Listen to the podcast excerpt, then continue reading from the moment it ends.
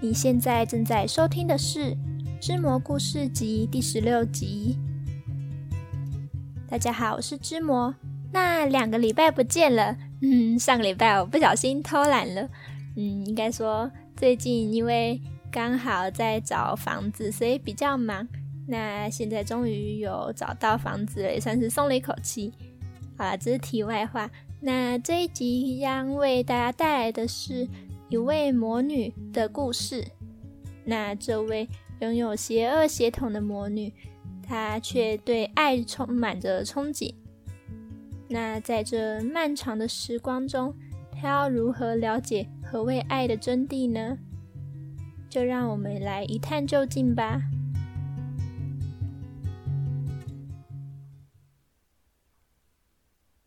魔女莉莉无法去爱，爱究竟是什么呢？莉莉可能永远无法明白。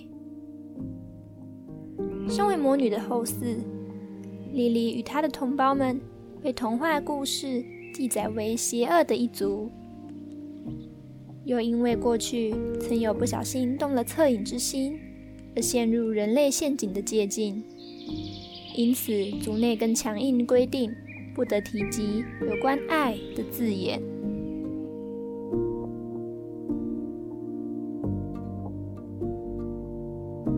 靠着魔法与咒术的力量，魔女一族与当地人类政权长期维持着相互抗衡的关系。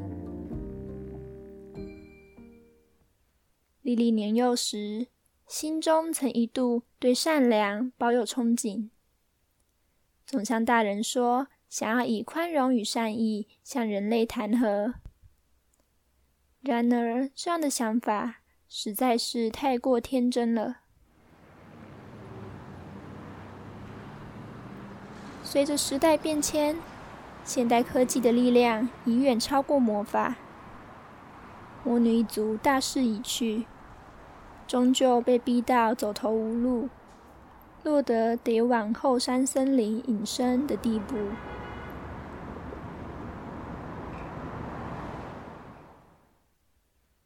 莉莉的同胞们一一选择妥协，抛弃了魔女的身份。在神圣之雨的洗礼下，魔女那邪恶的本质得以被净化。将一切负面思想抛去，已不再心怀怨恨的良善滋滋活下去。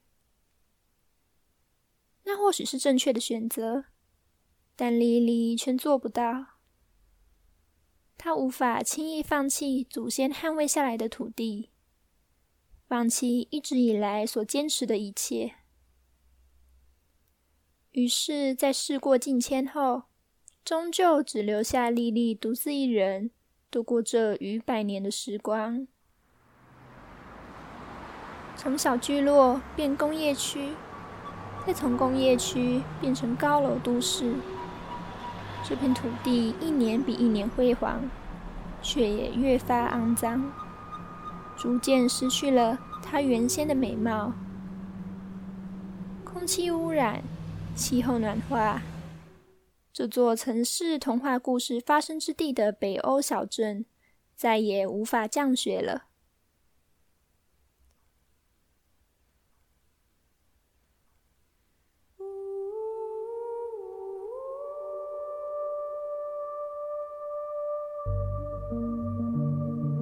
不断受到现实的打击后，莉莉终于开始怨恨了。他发现，比起善意，仇恨与反抗更能成为保护他们的武器。于是，莉莉的做法从原先的保守转为极端。她开始不时到城市作乱，破坏那些散发污染的工厂，对人类领导者施以诅咒之法。久而久之，莉莉的魔女之名便变得越发恶名昭彰。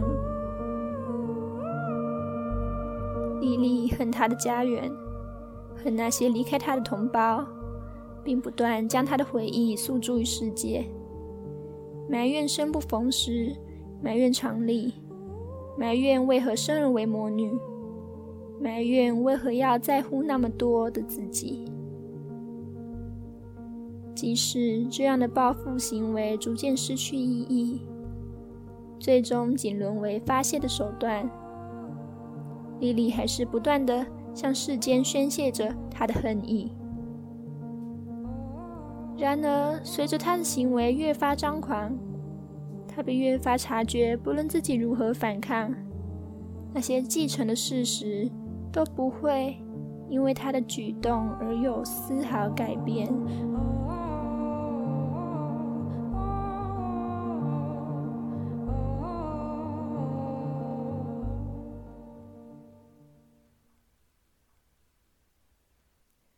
莉莉累了，她决定不再当魔女了。在某个没有月光照耀的新月之夜，莉莉独自向上天忏悔。于是，天空开始降起了净化之雨。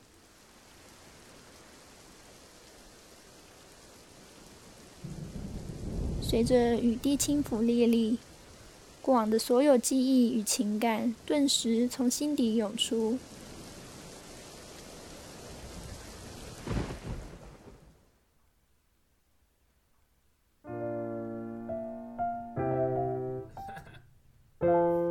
那是一路以来磕磕绊绊的行走痕迹，不断跌倒又再次站起的无力倔强。莉莉的反抗过程是那么的狼狈。狼狈到令他不禁流下了泪水。即使残破，即使如此的沉痛，但那都是他无可取代的自我坚持啊！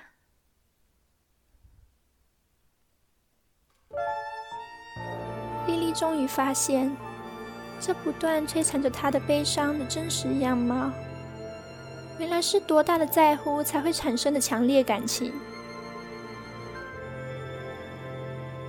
份责备的背后，有着更胜于他人的关注。那看似失落的表象，也是源自于与之相称的期许。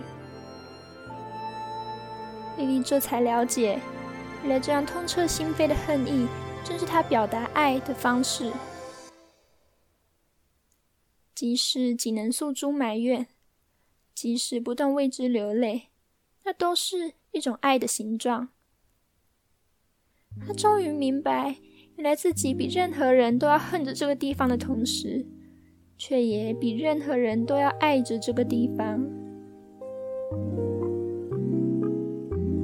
莉莉的所有感情于夜空中蒸发，然而这强烈的情感不但并非炙热，更是过于冰冷，冰冷到使雨滴结成了雪。那是小镇许久以来终于盼得的，下着皑皑白雪的冬之夜。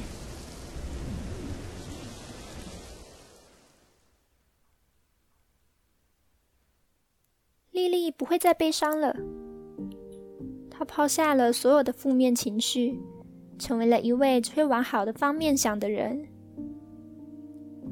如果说这片土地未来将变得越来越浑浊，那也是无可奈何的事，毕竟这就是进步的代价，是无法被改变的事实，又何苦去反抗呢？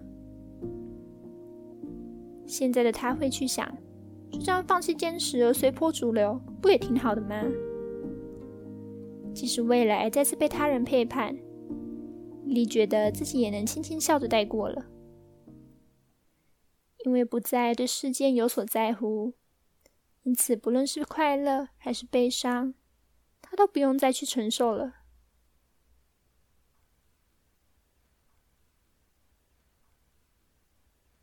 魔女莉莉再也无法去爱了。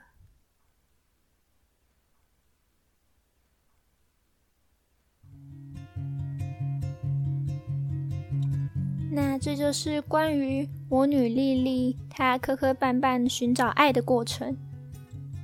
好像是有点悲伤的故事哈。那其实这个故事从最一开始是从我对现实的一些体悟而来的，就是前一阵子常听长辈会去讲说，像是现在年轻人怎么都那么厌世啊，或是为什么动不动就要抗议啊之类的话。那我想，可能我们现在的年轻人都是魔女吧，就是虽然仅能用恨、用抱怨来表达，但其实每个人都是比任何人都要爱着这片土地的。是说前一阵子有听众跑来问我，说《之魔故事集》里的故事好像都偏悲伤呢。那这样被一讲，我才突然发现，好像正是如此。那可能是因为我自己是非常喜欢写寓言故事。那寓言故事因为就是要对现实有一些借鉴，所以会通常的会比较偏沉重一点的风格。